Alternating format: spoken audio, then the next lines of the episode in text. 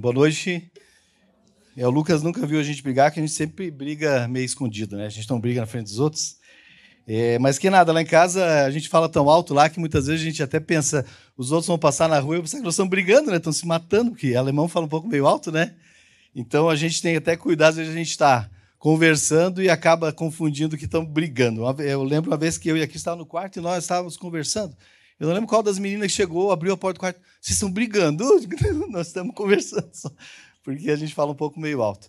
Mas uns briguinhas acontecem, né? Umas briguinhas de vez em quando acontecem para a gente ajustar, ter conversas difíceis, como a gente fala, né? Ajustar algumas coisinhas. Amém. Queridos, como o Lucão já falou um pouco, a gente está na nossa série SOS Família, uma série muito legal. E na primeira episódio que a gente viu aí, a gente falou bastante de o que é a nossa casa, né? Nossa casa precisa ser um lugar de paz, nossa casa precisa ser um lugar de harmonia. O nosso porto seguro, o lugar onde é que a gente vai voltar para casa, né? Como é bom voltar para casa, né? Quantas vezes a gente, a gente, quantas vezes, perdão, a gente já viajou e é gostoso viajar, é gostoso passear, mas quando a gente volta para casa, mesmo que às vezes você está num lugar até melhor que a sua casa, mas você volta para sua casa, para sua cama, diz, como é bom estar em casa, né? E não só a casa, né? Lógico que a gente não está falando da edificação da casa, a gente está falando do nosso convívio, da nossa família, né? Quantas vezes você já viajou, por exemplo, e você pegou um, uma tempestade no caminho, aquela chuvarada, e você, meu Deus, como eu queria estar em casa, né? E quando você chega em casa, você alivia o coração, né? Que bom que eu cheguei na minha casa. E assim tem que ser o nosso pensamento, né, queridos? Que bom chegar na nossa casa.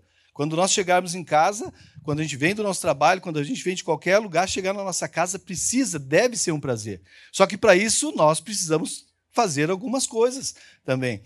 E na semana passada, a gente falou de como tratar as pessoas dentro da nossa casa, né? De como tratar, tratar das diferenças, como a gente viu aqui, é, respeito, perdão. Então a gente falou de tanta coisa legal, né? Eu confesso que uma hora comecei a rir sozinho ali do, do episódio que falaram ali que o Fernandão falou, comecei a rir, digo, é só para mim, não tem mais ninguém dentro da igreja, essa aí é minha, levei para mim, para minha casa, para minha vida. Então é importante, queridos, nós aprendermos de família. Eu costumo pensar que família, nós todos, todos devíamos de, de saber de família para ensinar.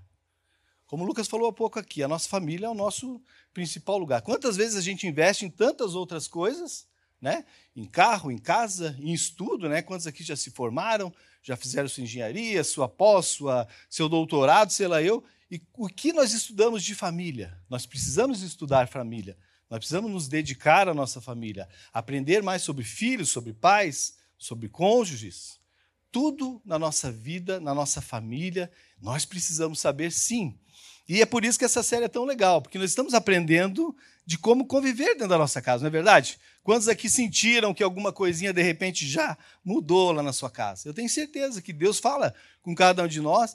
Tem, tem coisas que talvez você já seja bom e você vai aprimorar, e tem coisas que muitas vezes a gente pensa, como eu, confesso que, nossa, nisso aqui eu preciso, e estou tentando, confesso para vocês que estou tentando melhorar, porque preciso, com certeza, melhorar em algumas coisas. E hoje nós vamos estar falando sobre quem são, quem é o nosso principal inimigo, ou os nossos inimigos dentro da nossa casa.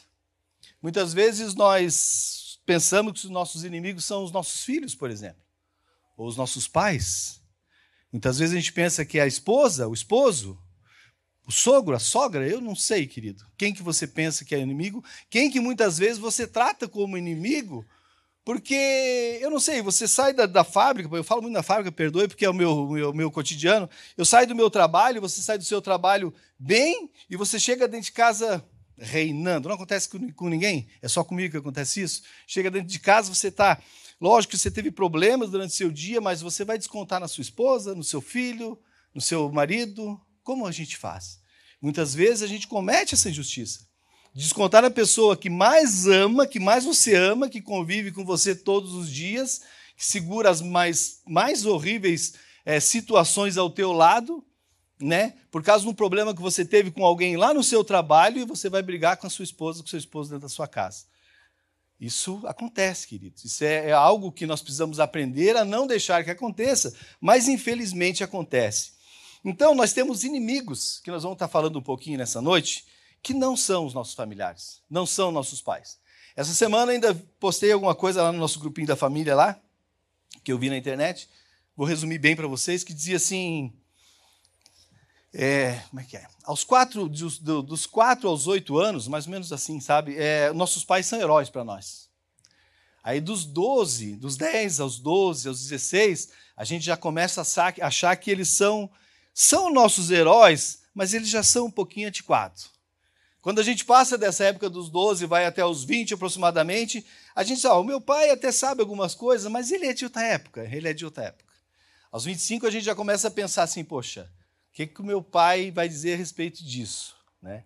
E quando a gente chega lá nos 30, a gente pensa assim, puxa, mas eu vou perguntar para o pai, o que, que o pai faria nessa situação? E quando a gente chega nos 50, que nem eu, a gente pensa assim, puxa, se o pai tivesse aqui para me falar o que, que eu precisava fazer, de que maneira que eu ia agir. E, infelizmente, isso é normal para nós todos, né? Quando a gente passa, jovens que estão aqui, a gente passa por aquela fase de achar que a gente sabe tudo, a gente começa a imaginar que os nossos pais não sabem nada, né? E as brigas dentro de casa acontecem. As discussões, as, as faltas de respeito, muitas vezes, que nos deixam né, em situações bem ruins dentro da nossa casa. Mas, enfim, por que tudo isso, pessoal? Porque. Falei nosso inimigo, né? Perdão. Porque pessoas, olha bem, pessoas disfuncionais, elas geram famílias disfuncionais. E o que é uma pessoa disfuncional dentro da nossa família? É alguém que não está executando a função dela de acordo com o que deveria ser. Nós temos funções das nossas casas. E a gente vai trabalhar um pouquinho isso um pouquinho mais para frente. Mas eu gostaria que, no decorrer da nossa, da nossa mensagem, você fosse pensando nisso.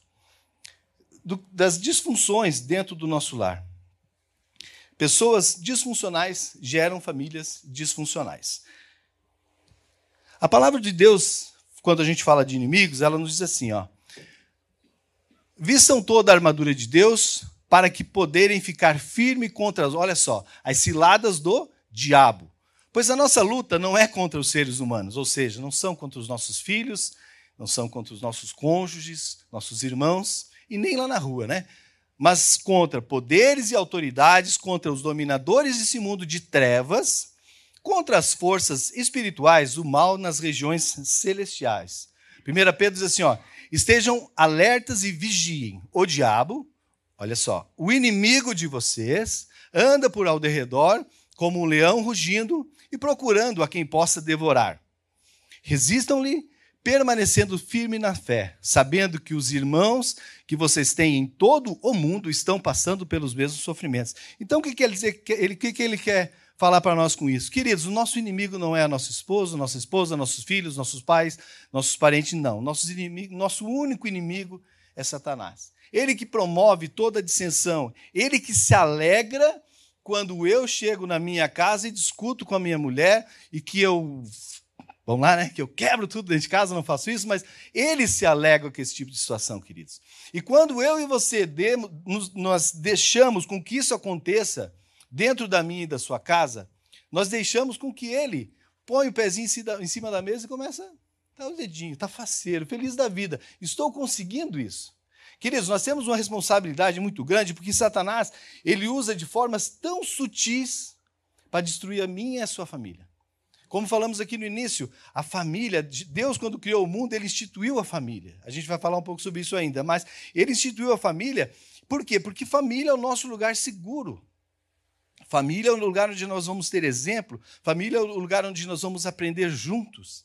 E quando eu e você temos algo, algo, disfuncional dentro da nossa família, nós deixamos com que o inimigo se apodere das mais variadas situações, mesmo, veja bem, quando nós nem percebemos que é Ele que está fazendo as coisas para que eu e a Cris, para que você e sua esposa estejam discutindo, para que você e seu filho estejam discutindo, né? para que nós deitamos na, no nossa, na noite, quando vamos dormir, um de costa para o outro, sem dar um boa noite, amor, sem dizer que te amo. Dormimos como se fosse realmente dois inimigos. Queridos, Olha só a alegria no coração de Satanás quando nós deixamos com que isso aconteça dentro da nossa casa. E eu tenho certeza, infelizmente, que muito de nós aqui já passou por isso. Muitos de nós aqui já permitiu que sutilmente Satanás entre nas nossas vidas, dentro da nossa casa, por causa de coisas que muitas vezes nós nem discutimos, nem colocamos na mesa, junto com os nossos familiares, com os nossos filhos, com nossa esposa. Não permitimos a pessoa se explicar, não permitimos a pessoa pedir perdão, não, não perdoamos alguém e deixamos com que Satanás faça festa dentro da nossa casa. Então, nós vamos falar, queridos, de seis grandes inimigos dentro das nossas casas, dentro das nossas famílias. Eu quero dizer para você, querido, com muito carinho, que a gente não está aqui julgando ninguém. Como o Lucão falou semana passada, ainda a gente não tem esse direito. Quem, quem irá nos julgar é o nosso Deus, né? Nós estamos aqui em família, em Cristo, é, falando de problemas de famílias. Nós não estamos aqui apontando, nós estamos aqui julgando ninguém. Então, por favor, leve o que a gente vai, uh, da maneira que a gente vai falar aqui, as coisas que a gente vai falar, para dentro do seu coração. Não como uma acusação, caso você se encaixe algum, algum daqueles, como eu me encaixei na semana passada, mas sim como uma oportunidade de aprender. De aprender, de estudar mais sobre isso, de pensar assim, ó, eu essa semana eu vou fazer diferente na minha vida agora, eu vou fazer diferente, eu quero diferente, eu preciso que seja diferente para que eu possa viver nesse lugar tão maravilhoso e em paz. Amém, queridos? Então vamos lá. Um dos nossos primeiros inimigos são as ideologias. O ideal de Deus é perfeito. Era e é perfeito. Amém? Todos concordam com isso, né?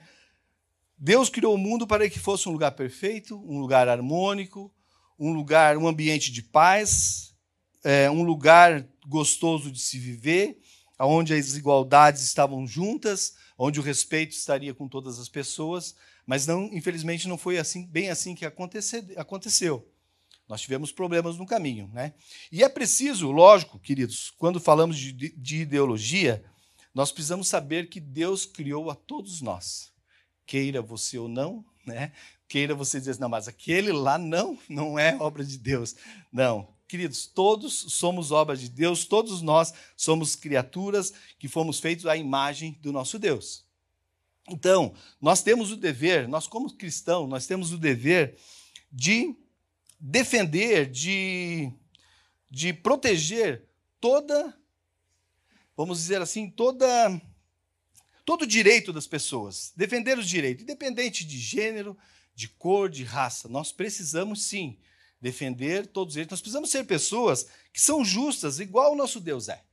Nós não temos o direito, como falei há pouco, de julgar pessoas, nós não temos o direito, nós temos o direito sim de tentar ajudar, queridos. Nossa, quando a gente faz isso, isso é, é obra do Espírito Santo em nossas vidas, como nós vimos quando nós vimos alguém que está fazendo algo errado e não apontamos o dedo, e sim, vamos lá, nós falarmos com essa pessoa. E não a gente ir lá falar para o fulano do lado dizer como o Elcio está fazendo isso. Não. Nós, se nós pudermos ajudarmos uns aos outros, essa é a nossa obrigação.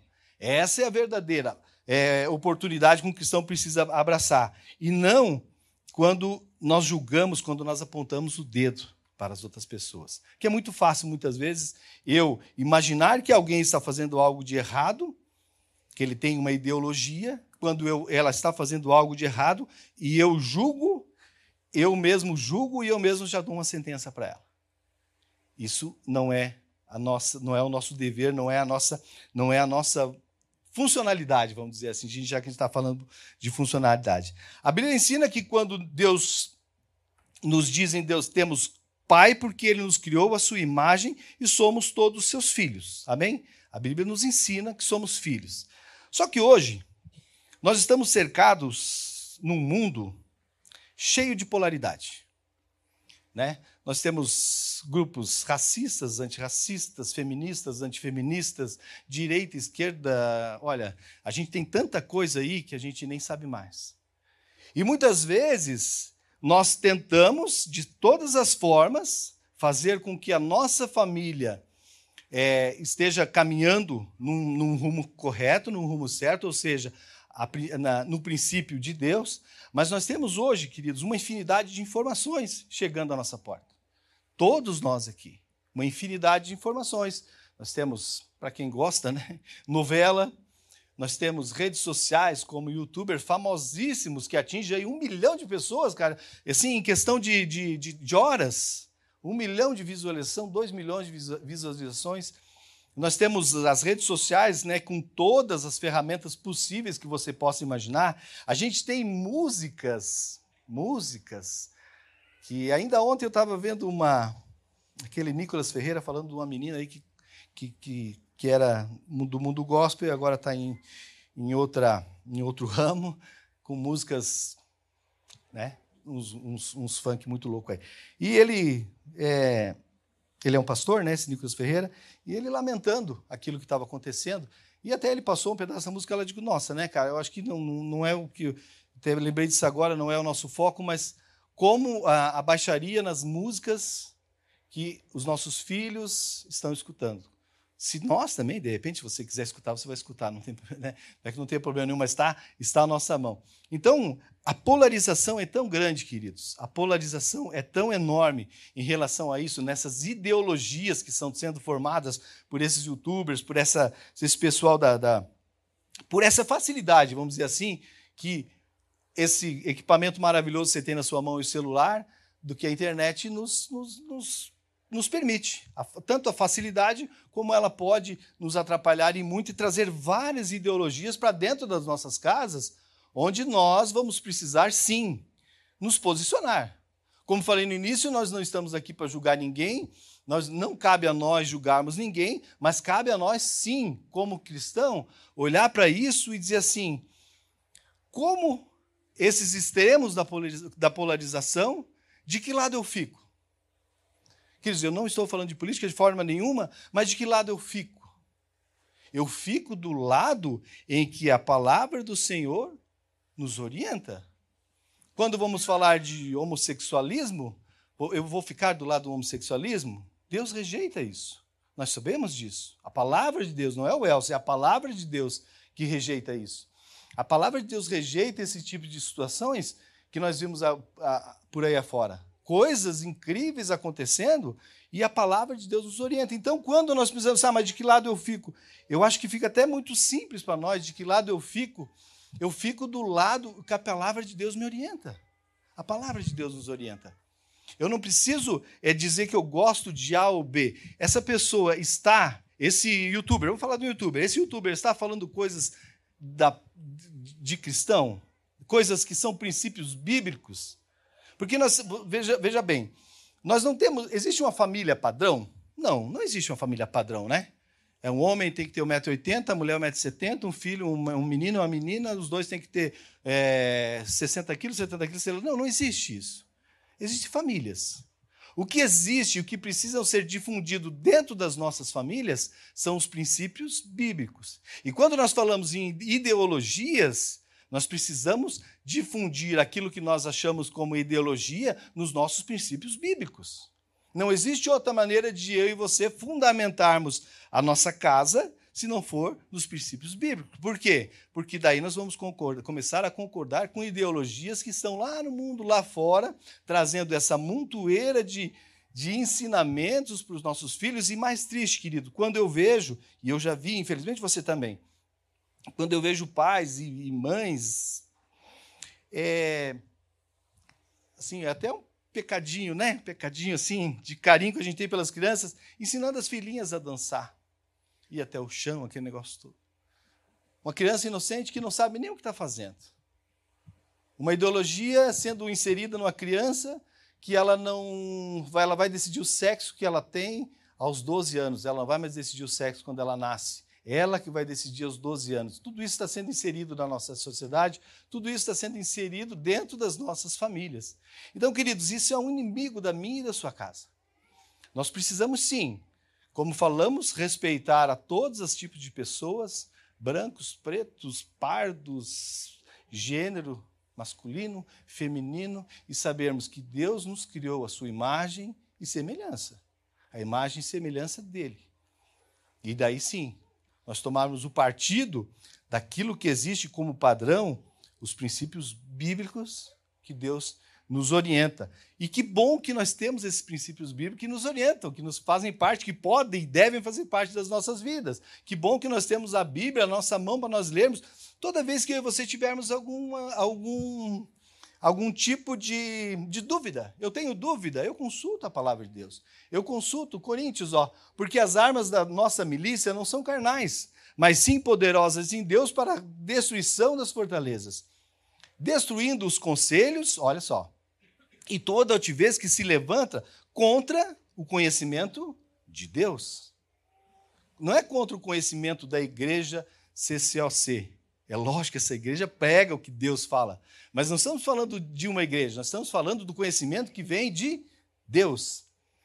E levando cativo todo o entendimento à obediência de Cristo. Ou seja, aquilo que Deus nos ensina é aquilo que nós vamos defender. É aquilo que nós vamos querer como base para dentro das nossas casas.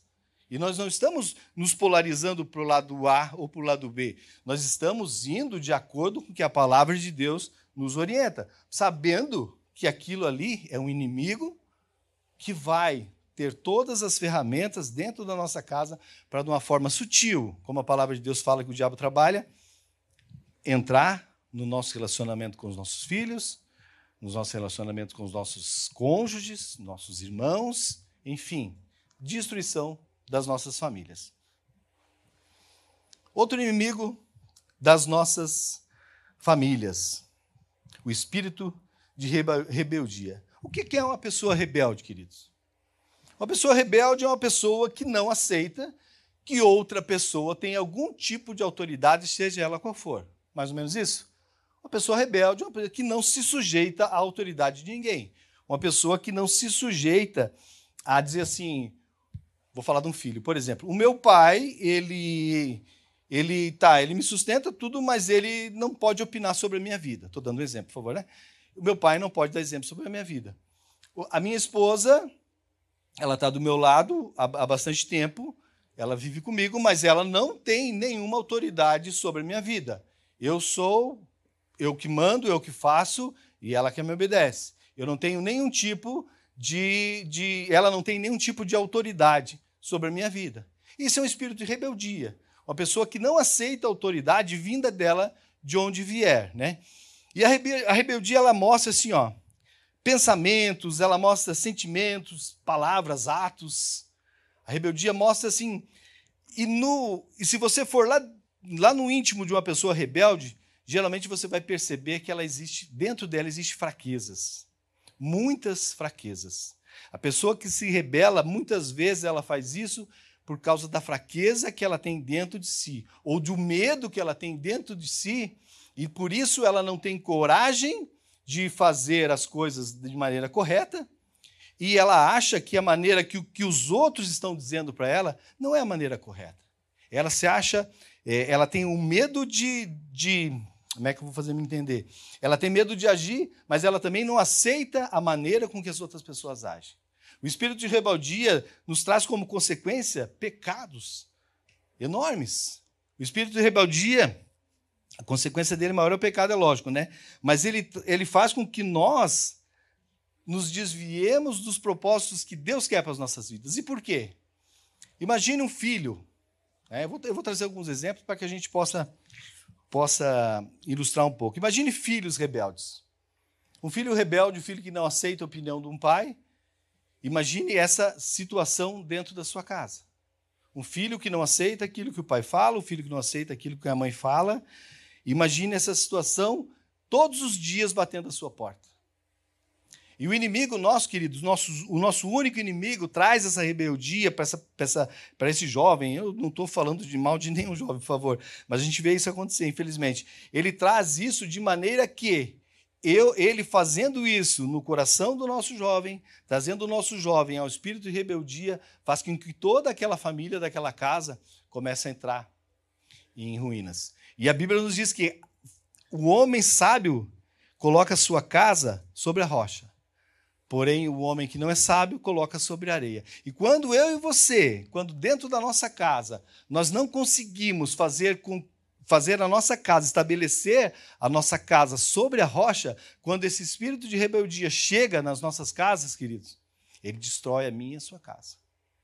A palavra de Deus é clara, diz, ele diz que quando a casa erguida sobre a rocha, ela veio, veio os ventos, veio tempestade, veio tudo, e a casa continuou ali.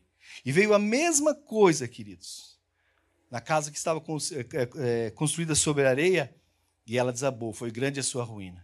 Então, queridos, nós, nós, nós temos uma. Eu agora falando mais para os pais, né? Nós temos uma. Um, não, é, não, não, seria um dever, é, é, é, é, nós precisamos procurar as nossas famílias, trazer as nossas famílias a isso. Porque quando eu e você conseguimos realizar a nossa casa sobre a rocha, quando nós trazemos a nossa casa a luz da palavra de Deus, os princípios de Deus para dentro da nossa casa, mesmo que muitas vezes esse espírito de rebeldia ele possa tentar atacar nossas vidas, a gente consegue, é, através do poder de Deus operando sobre as nossas casas, a gente consegue resistir, queridos. Mas quando esse espírito de rebeldia dentro das nossas casas, ele começa a operar, ele, ele, ele, ele é um inimigo natural nosso. Mas quando nós não temos estrutura em Cristo, base em Cristo, ele, é, ele facilmente vai derrubar a minha e a sua casa. Assim como muitas outras coisas derrubam a nossa casa, quando eu e você não temos essa, essa casa construída sobre a rocha. Existem vários e vários fatores que derrubam a nossa casa. Então, por isso é que, como falamos ali no início, né, essa construção, essa construção que é feita esse ensinamento, essa busca que eu e você precisamos ter a respeito de família, a respeito de princípios de Deus para dentro das nossas famílias, vai fazer toda a diferença. Vai fazer toda a diferença quando nós precisarmos passar por, por situações, por momentos assim, por coisas que nós imaginávamos que só os vizinhos da frente ou de trás poderiam passar. Mas a nossa casa muitas vezes está passando.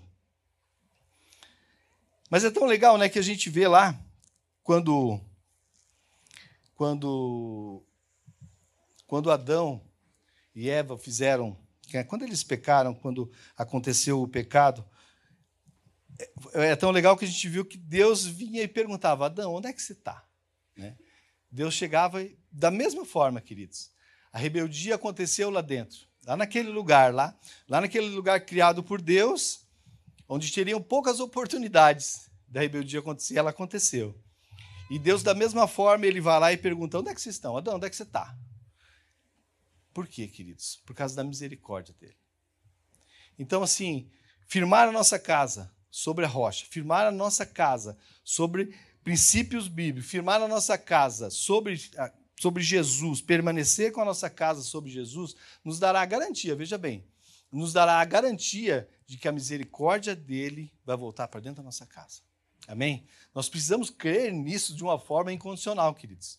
Incondicional, veja bem. Nós precisamos crer nisso. Vamos falar um pouquinho depois de, de, de incredulidade, mas nós precisamos crer nisso de uma forma incondicional.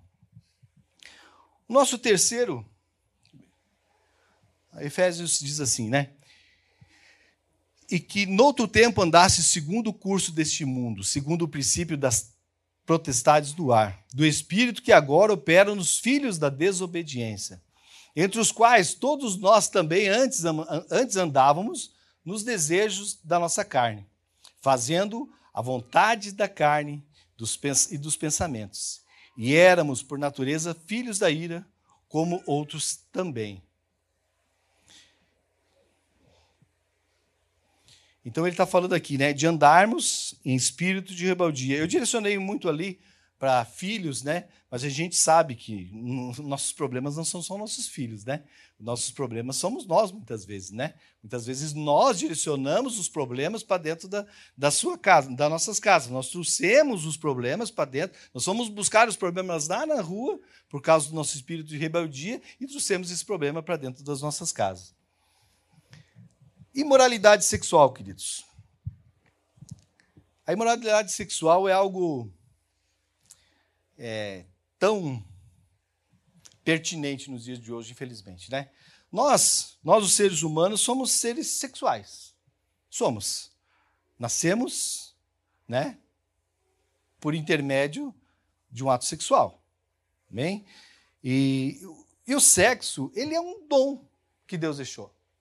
Deus deixou o sexo para todos nós como um dom, como algo maravilhoso, como algo.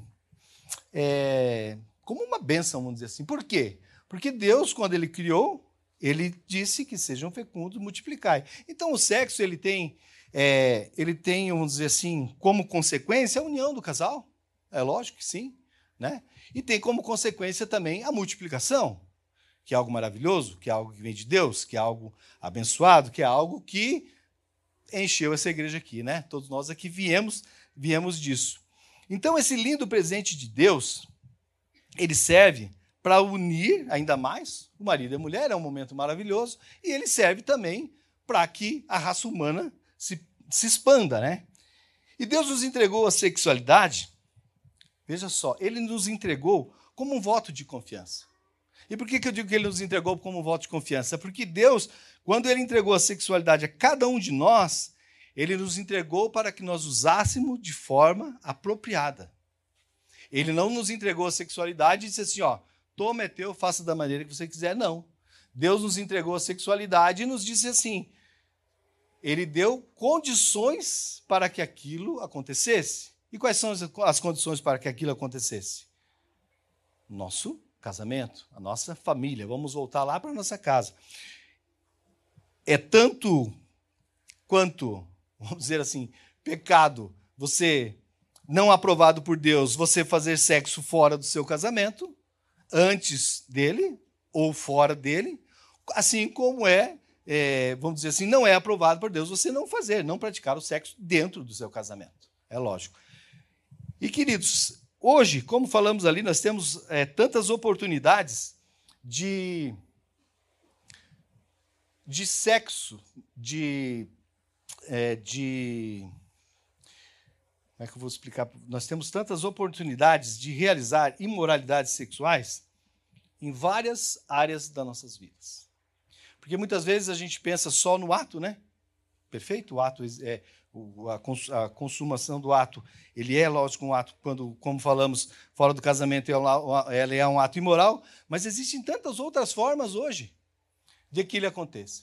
As, né, as mídias nos o nosso celular, ele é uma fonte inesgotável de informações de todos os sentidos. De todos os sentidos. Então, muitas vezes, nós imaginamos imoralidade sexual somente para aquelas pessoas que estão fazendo ela fora do casamento, perfeito, e ela o é, e ela o é. Se eu estou fazendo, se eu ainda não estou casado, estou fazendo, eu estou fazendo errado. Se eu sou casado e faço com alguém que não é a minha esposa, eu estou errado. Mas muitas vezes a, essa essa imoralidade sexual, ela acontece, queridos, até de uma forma solitária. Até de uma forma solitária. A pessoa se, é, se, se, vamos dizer, ela se joga no mundo da pornografia, que ela é facilmente encontrada hoje em dia, e aquilo vira um vício. Vira algo que começa a fazer parte tanto do homem quanto da mulher, começa a fazer parte da vida. E muitas vezes, como eu vi um pastor pregar outro dia, o cara gosta mais do, de, de olhar do que de realmente praticar com sua, na sua, onde ele deveria. Ele sente mais prazer em praticar em ver do que praticar da maneira que ele deveria. Então, a imoralidade sexual, queridos, ela, tem, ela está distribuída em várias formas dentro da nossa sociedade. E coisas que nós precisamos cuidar é que de, de que maneira, de que maneira com que os casais, que nós casais, nós cristãos, estamos, como falei lá no início, é, é, se defendendo, vamos dizer, dessas formas que nos apontam a cada novo dia. A cada novo dia, se você tiver algum interesse de ver o que você quiser, como falei na internet, você vai ter possibilidades enormes, né? Então, resumindo, queridos, relações sexuais fora do casamento não, não podem ocorrer. E Deus recrimina atos de pornografia, ato de prostituição, ato de homossexualidade, qualquer ato que venha acontecer que eles não tiver dentro dentro eu ia dizer das, das quatro linhas da, da, do jogo, né? De dentro do nosso casamento, queridos, ele é algo imoral, algo que vai tratar o nosso casamento de forma imoral, algo que vai trazer infelicidade para dentro do nosso casamento, algo que vai fazer com que nós, a cada dia, nos afastamos mais daquilo que Deus quer, daquilo que Deus planeja para, para nossas vidas. Né? Ora, as obras da carne são manifestas, Imoralidade sexual é a primeira, gente, ó. Impureza e libertinagem, idolatria, feitiçaria, ódio, discórdia, ciúmes, ira, egoísmo, dimensões, facções e inveja. Embriaguez, urgia e coisas semelhantes. Eu vos advirto, como antes já adverti, aqueles que praticam essas coisas não herdarão o reino dos céus. Nós temos vários, é, vários versículos falando sobre isso. Ó. Mas eu digo: qualquer que olhar para uma mulher e desejá-la já cometeu o adultério com ela no seu coração. Aí então foi então que Jesus, quando eles perguntaram para ele assim, Jesus, mas é Jesus estava falando disso, ele diz: Não, não, eu já vos advirto que se você olhar, como a gente estava falando ali, ó, se você olhar e já sentir no seu coração o desejo, você já está pecando. Mas por causa da imoralidade, cada um deve ter sua esposa e cada mulher o seu próprio marido. Aquilo que falamos, o sexo, ele só não é imoral quando ele é praticado dentro dos nossos casamentos, não antes, somente durante. Né? Fuja dos desejos malignos da juventude e siga a justiça, a fé, o amor, a paz com aqueles que de coração puro invocam ao Senhor. Desejos malignos né, da juventude. Fujam da imoralidade sexual. Todos os pe outros pecados que alguém comete, fora do corpo os comete. Mas quem peca sexualmente, peca contra o seu próprio corpo. É, e tem mais, tem mais, eu não sei onde está, mas Jesus falava assim, né? É, acaso não sabeis, não, não é Jesus, não, perdão. Acaso não sabeis que o vosso corpo é santuário do Espírito Santo?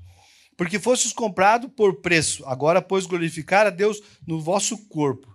Então, ele está falando da importância de nós cuidarmos do nosso corpo, porque o nosso corpo é santuário do Espírito Santo. E como que o Espírito Santo ele vai ser se, se manifestar, vai criar um santuário dentro de eu e você quando nós deixamos que a imoralidade, além de outras coisas, que a imoralidade sexual faça parte das nossas vidas.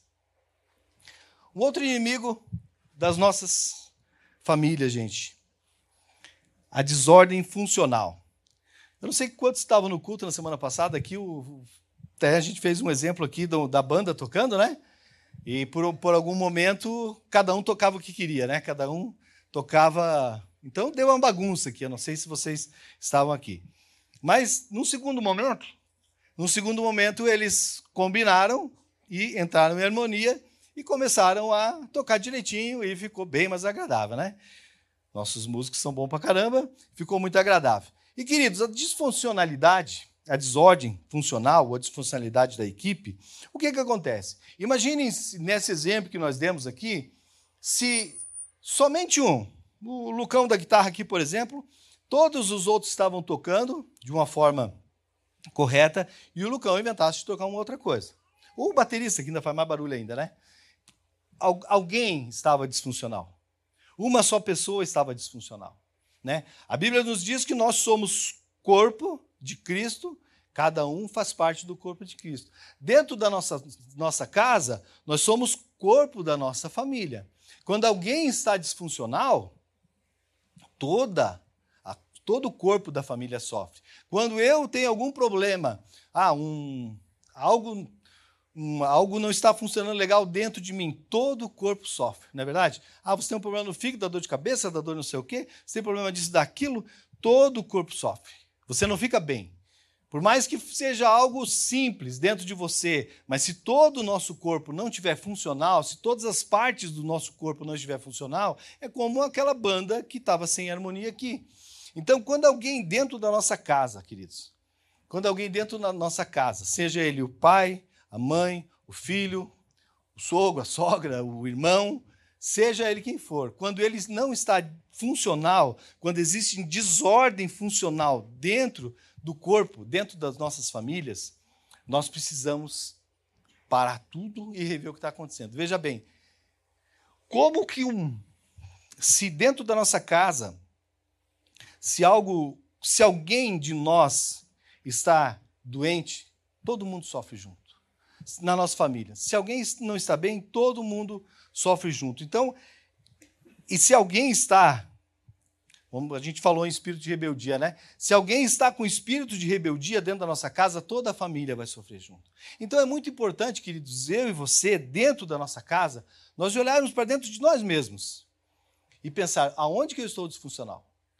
O que, que eu estou cometendo de, de, de, de, de, que, que eu estou contribuindo para que não haja funcionalidade dentro da minha casa? De que forma eu estou contribuindo para que ela seja funcional e de que forma que eu estou contribuindo para ela não ser funcional? E assim, é muito importante, queridos, como vimos na semana passada, a conversa. Né? É, foi falado aqui, né? Conversa, a serenidade no falar, né? o perdão. Muitas vezes eu, eu não estou funcional dentro da minha casa, ou a minha esposa não está funcional, eu já vou abordá-la de uma maneira errada, como vimos na semana passada, e ela por si só já não vai me perdoar, e a coisa começa a ficar disfuncional. Pessoas disfuncionais geram famílias disfuncionais, ou seja, cada um tem a sua função. Cada um precisa fazer aquilo, independente se você qual é o âmbito da sua família, se você é pai, se você é filho, se você é avô, mas a casa que você vive, a família que você que você tem, ali dentro você tem que ser funcional. E nós precisamos ter a sabedoria, a humildade, muitas vezes, queridos, de chegar para o seu cônjuge, para o seu filho, para o seu pai, dizer, pá, no que, que eu estou errando? Fala para mim, no que, vamos, vamos bater um papo, no que, é que eu estou errado? Se as coisas não vão bem, você vai ver, querido. Será que o problema muitas vezes não está em eu e você? Será que muitas vezes a gente só não diz assim, não, mas a Cristiane, a Cristiane, tá, a Júlia, a Renata. Mas será que eu não tenho que olhar para mim e dizer assim, poxa, o problema está em mim? Será que eu, eu tenho essa hombridade de saber assim, ó, de perguntar para minha família é, o que, que está de errado comigo? Porque não tem ninguém fazendo nada de errado no momento, então sou eu. Pastor Hugo falou outro dia, acho que onde é que foi? Acho que foi no encontro com Deus. Será que nós temos coragem de perguntar? Ele falou para, para os homens, né? Vou dar um, um spoiler aqui, não deveria, mas ele perguntou assim: Você tem coragem de perguntar se você, se você, se a sua mulher, vou reformular a pergunta, se a sua mulher pudesse responder com clareza, o que que você faz de errado que não agrada? Você teria coragem de perguntar para ela se ela pudesse te responder com clareza, com todas as palavras, o que que não te agrada? Você teria coragem de perguntar ou é melhor nem saber? Muitas vezes é melhor nem saber, né? Não, queridos, nós precisamos saber. Nós precisamos ter essa maturidade dentro da nossa casa de chegar e perguntar assim, ó, o que que eu estou fazendo de errado? Perguntar para os nossos filhos, né? Se o, seu, se o seu filho tivesse coragem, coragem de chegar para você, pai, e dizer assim: ó oh, pai, você faz errado isso, isso, isso. Porque muitas vezes os filhos não têm coragem, muitas vezes as esposas não têm coragem, muitas vezes os maridos não têm coragem de dizer realmente o que é que está disfuncional, o que é que eu estou fazendo de errado. Queridos, nós precisamos ter essa hombridade, essa serenidade, como a gente fala, né? No, no, assim, em âmbito corporativo, lá na fábrica, de levar esse feedback de trazer esse feedback, de ter coragem de perguntar. É, eu, vi, eu, vi, alguns programas outro dia aí de, de, de administração, aí, de, de, administração de gestão de pessoas, perdão. É, eles têm um programinha que se chama cadeira quente. Veja bem, você senta na frente da tua equipe e você vai só escutar hoje. Você não vai falar nada. Toda a tua equipe, isso é feita para os gestores e para a equipe em si. E, e eles vão todos falar de você. E só coisa ruim, tá, gente? Não, coisa boa não vale. É só coisa ruim para que você realmente. Só que você tem que ter muita maturidade para isso. Né? Um funcionário teu falar para você que você, sei lá, qualquer defeito. Não. Então você tem que ter maturidade para isso. E isso, então, é uma ferramenta que ela existe, mas ela tem que ser aplicada nas áreas de gestão com muito cuidado, porque ela pode tanto ajudar como ela pode prejudicar uma equipe, né? Eu posso falar, o Bruno vai lá e fala mal de mim, amanhã não olho na cara dele. Pronto. Não falo mais com o Bruno. Por quê? Porque eu não tenho maturidade para admitir, e lógico, você tem que ter maturidade para falar também aquilo que é real, aquilo que eu sinto em você. Numa equipe funciona assim e dentro da nossa casa também tem que funcionar assim. A nossa mulher, o esposo tem que ter toda a liberdade para falar de forma clara, objetiva, sincera e com muito amor, é lógico, aquilo que eu estou fazendo que não está agradando, aquilo que eu estou fazendo que está acontecendo, formando uma desordem dentro da nossa casa. Mas essa maturidade, queridos, como falei na área de gestão, ela é para poucos. E muitas vezes dentro da nossa casa ela é para poucos também. Porque se eu for falar, o meu marido não vai aceitar. Porque se eu for falar, minha esposa não vai aceitar. Queridos, nós precisamos falar sim. Conversas difíceis, como falamos no início, são necessárias. Clareza, cartas na mesa. Falar para os filhos, né? Como é difícil muitas vezes falar para os filhos. Como é difícil muitas vezes os filhos falar para o pai. Ou o pai dizer, é, é, ter a hombridade de escutar um filho dizendo para ele que ele está fazendo coisa errada. Não, mas aqui eu faço tudo certo. O filho falar para você que, que você está fazendo algo errado. Isso é de fundamental importância, queridos, para que nós tenhamos famílias funcionais, para que nós não deixamos que esse inimigo entre dentro da nossa casa. Pois Deus não é Deus de desordem, ó, mas de paz, como em todas as congregações dos santos. Cuida dos negócios da sua casa, não dará lugar à preguiça, funcionalidade. O nosso quinto é, inimigo, a incredulidade, queridos. A incredulidade. A gente sabe, a Bíblia nos fala que a fé é a certeza daquilo que não vimos, mas a convicção daquilo que temos como base na palavra de Deus, que a palavra de Deus nos fala. E a fé, ela é um exercício. A palavra de Deus diz que ela vem através da nossa oração, da leitura da palavra. Tem várias formas de nós obtermos fé. Nós estamos aqui hoje cuidando da nossa fé. Nós estamos nesse lugar, nesse encontro, falando de coisas do reino de Deus, nós estamos aqui cuidando da nossa fé também. E nós somos é, desafiados a buscar isso todos os dias, queridos. Todos os dias das nossas vidas nós precisamos colocar lá na tomada e carregar. A palavra nos, diz isso, que nós precisamos nos alimentar diariamente, diariamente, da palavra de Deus para que a nossa fé não esmoreça. Outro dia eu vi o, o pastor Luciano Subirá dando um exemplo ele fez um cálculo lá dos anos que ele tinha de vida e do tanto que ele tinha comido, lá cerca de um quilo por dia. Ele fez um cálculo meio por cima lá, né? Ele disse. E ele fez todo o cálculo e disse: Olha, eu comi. Ah, parece que ele tem 50 e poucos anos, e daria. Ah, não lembro lá, 16 toneladas, um negócio assim, que ele teria comido. E daí ele perguntou: Eu comi isso durante toda a minha vida. Mas se eu parar de comer hoje, eu morro. Né? Se não seja um jejum, né? que nem ele já fez, né? Uns, alguns jejuns de 40 dias lá. Mas se eu parar de comer hoje, eu vou morrer. Então, tudo aquilo que eu comi ao longo da minha vida me serviu para mim me nutrir até ali. Com certeza. Mas eu não posso parar de comer hoje porque eu já comi 20 toneladas ao longo da minha vida. Então, todos os dias eu preciso comer. Eu preciso alimentar o meu corpo. E ele fez uma, uma analogia com a nossa fé. A nossa fé é da mesma forma. Tudo que eu e você lemos, é, estudamos, praticamos, oramos, foi maravilhoso até hoje. Mas, queridos, a luta continua, né? Nós precisamos continuar sempre daqui para mais.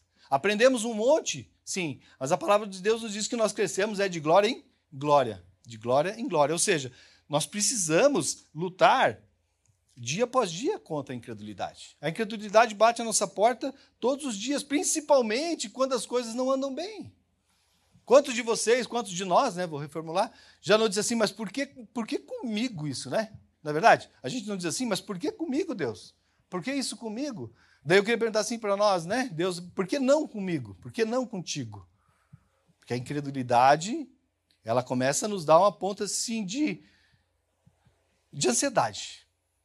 Veja bem, a ansiedade, o medo, elas nas nossas vidas, e eu não estou, eu estou falando de, de coisas cotidianas, eu não estou falando de nenhuma patologia, tá? Mas a ansiedade na nossa vida, o medo nas nossas vidas, ela nos dá uma conotação de muitas vezes, veja bem, muitas vezes de falta de fé.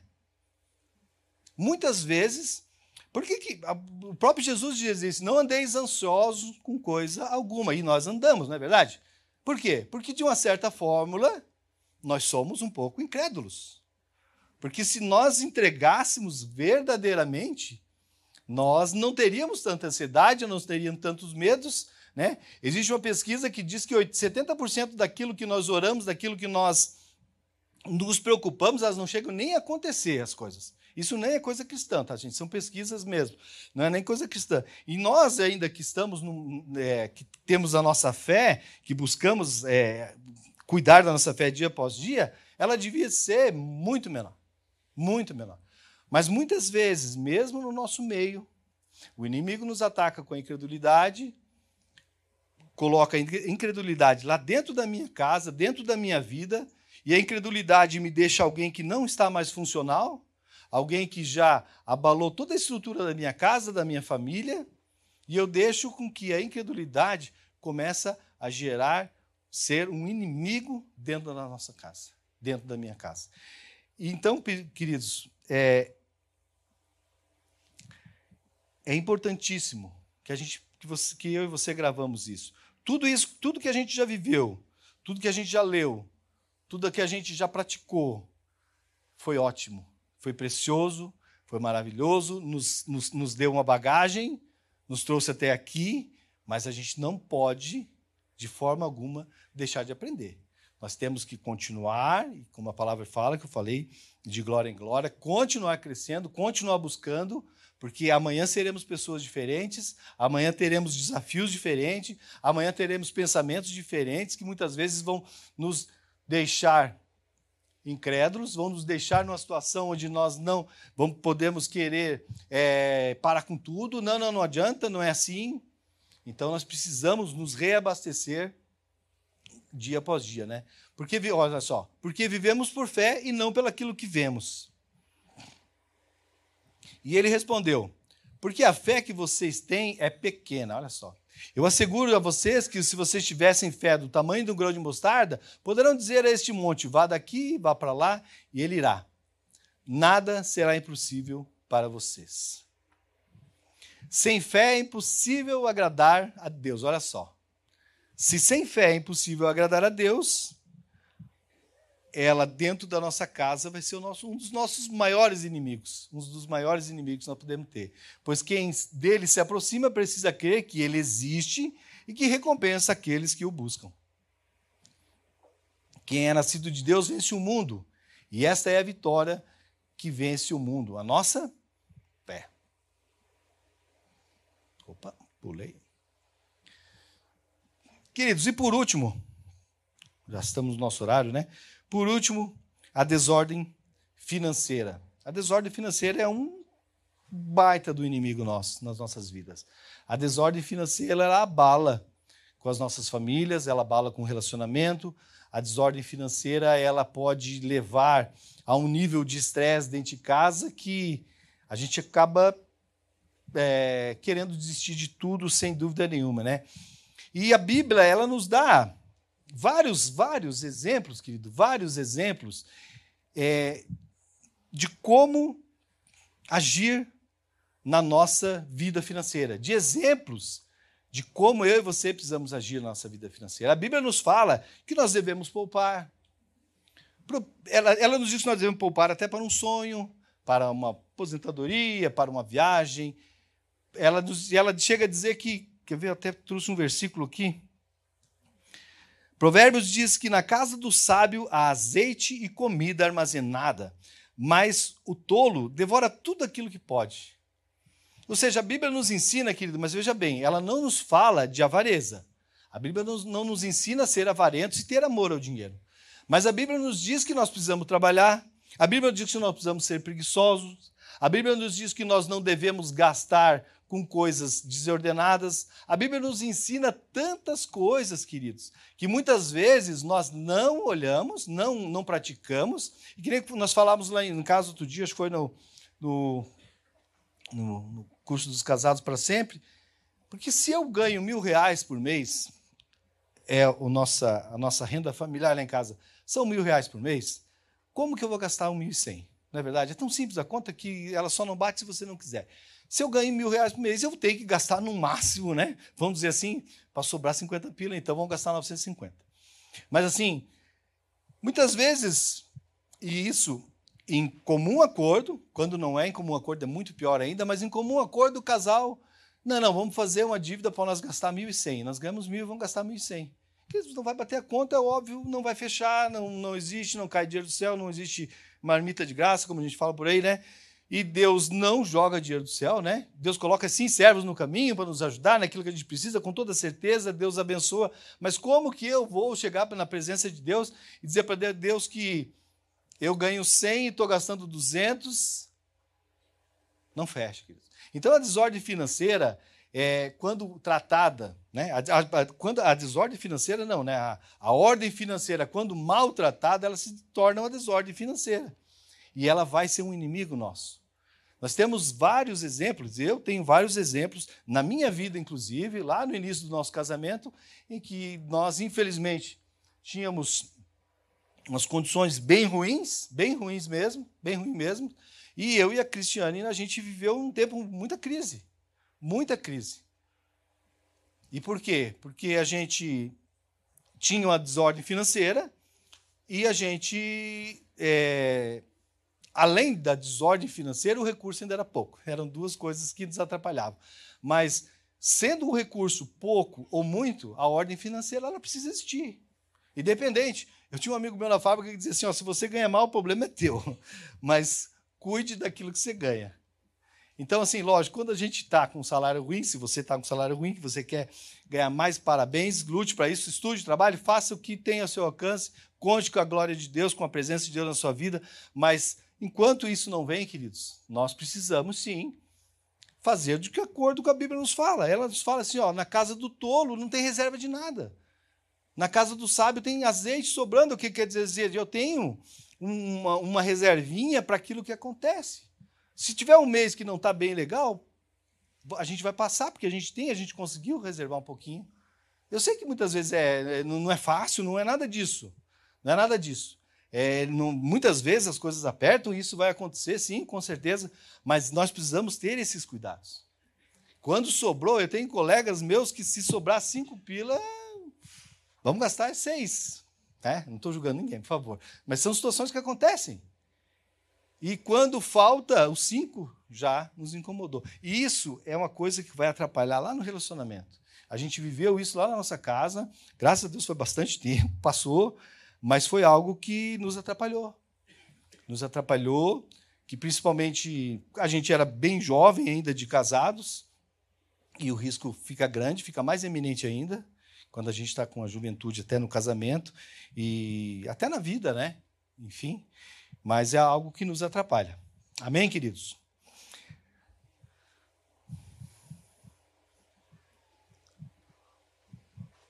Quem ama o dinheiro jamais terá o suficiente. Quem ama as riquezas jamais ficará satisfeito com os seus rendimentos. Isso também não faz sentido. Os que querem ficar ricos caem em tentação, em armadilhas e em muitos desejos descontrolados e nocivos, que levam os homens a mergulharem na ruína e na destruição, pois o amor ao dinheiro é a raiz de todos os males. Algumas pessoas, por cobiçarem o dinheiro, desviaram-se da fé e se atormentaram com muitos sofrimentos. De que serve o dinheiro na mão do tolo, já que ele não quer obter sabedoria? Pois se nas riquezas injustas não fosses fiéis, quem vos confiará as verdadeiras?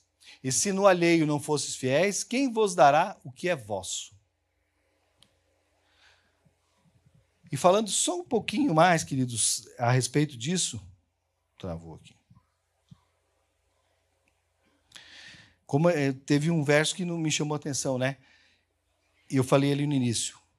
Você trabalhar, dar valor ao seu trabalho, dar valor àquilo que você ganha, não é, não pode ser nas nossas vidas um sinônimo de avareza. A avareza ela é repudiada por Deus. O amor ao dinheiro é repudiado por Deus. Nós sabemos disso. Então, as nossas finanças, o cuidado com a, a sabedoria nisso, queridos, tem que estar longe disso.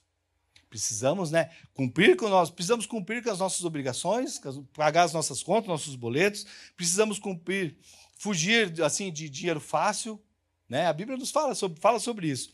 A gente tem que pagar os nossos impostos, sim, nós temos que pagar aquilo que, é, que nos é eh, Jesus falava da César o que é de Deus, o que aí eh, da César o que é de César, de Deus o que é de Deus.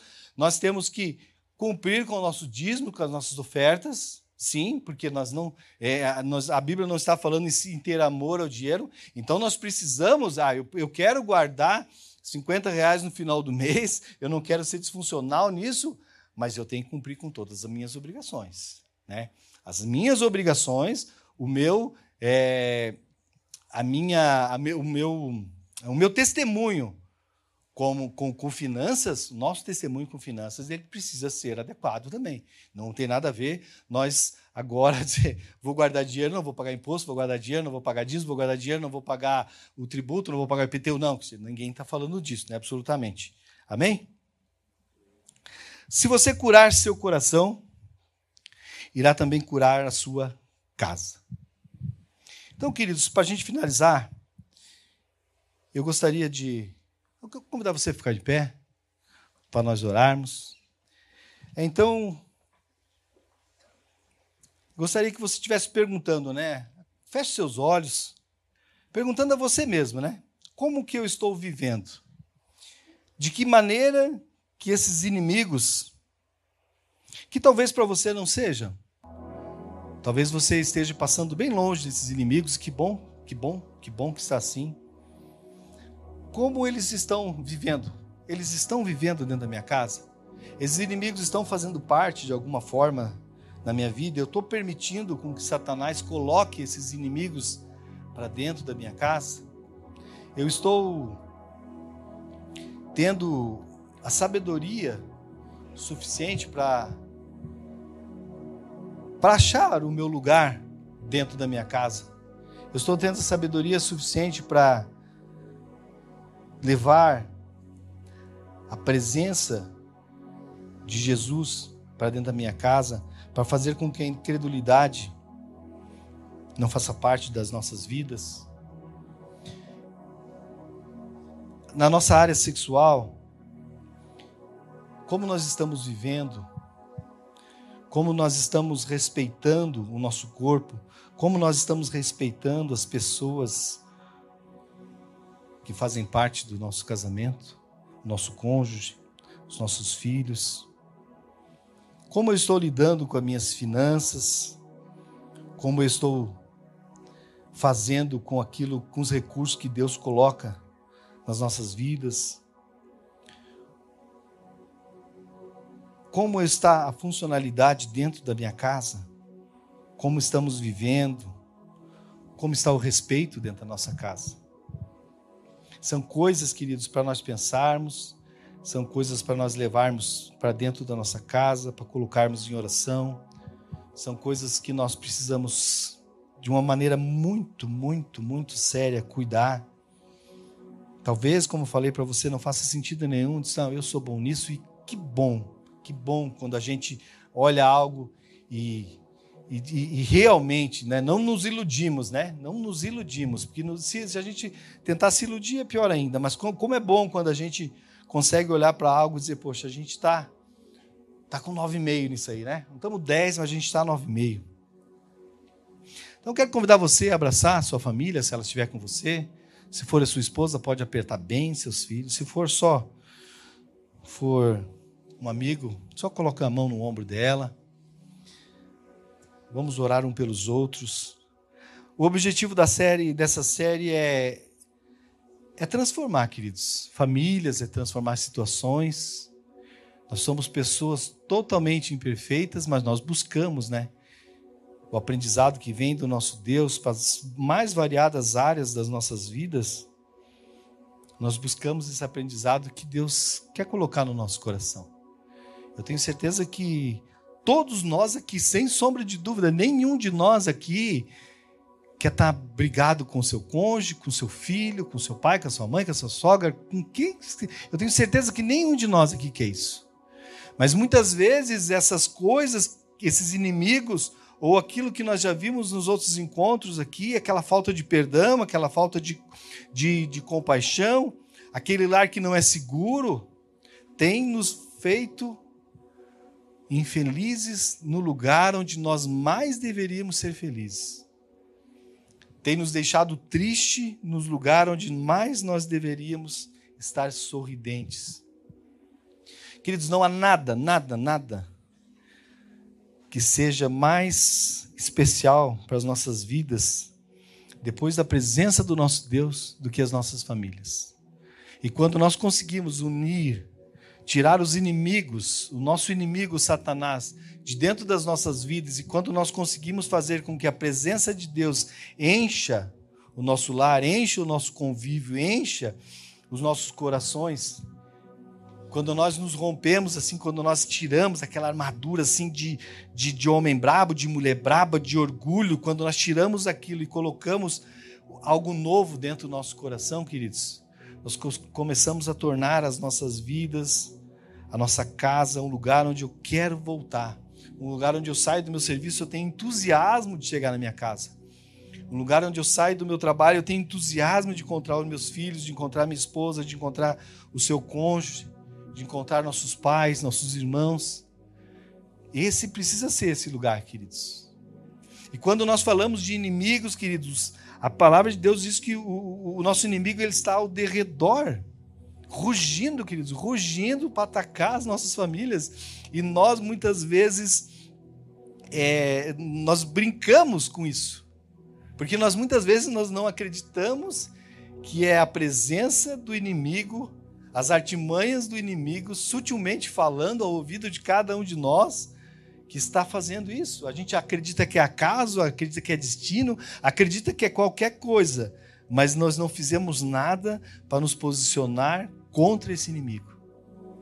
E é por isso que é tão importante, queridos, quando a gente tem essa oportunidade de falar de família, de falar, de fazer assim essa nossa essa nossa série e de aprender de família.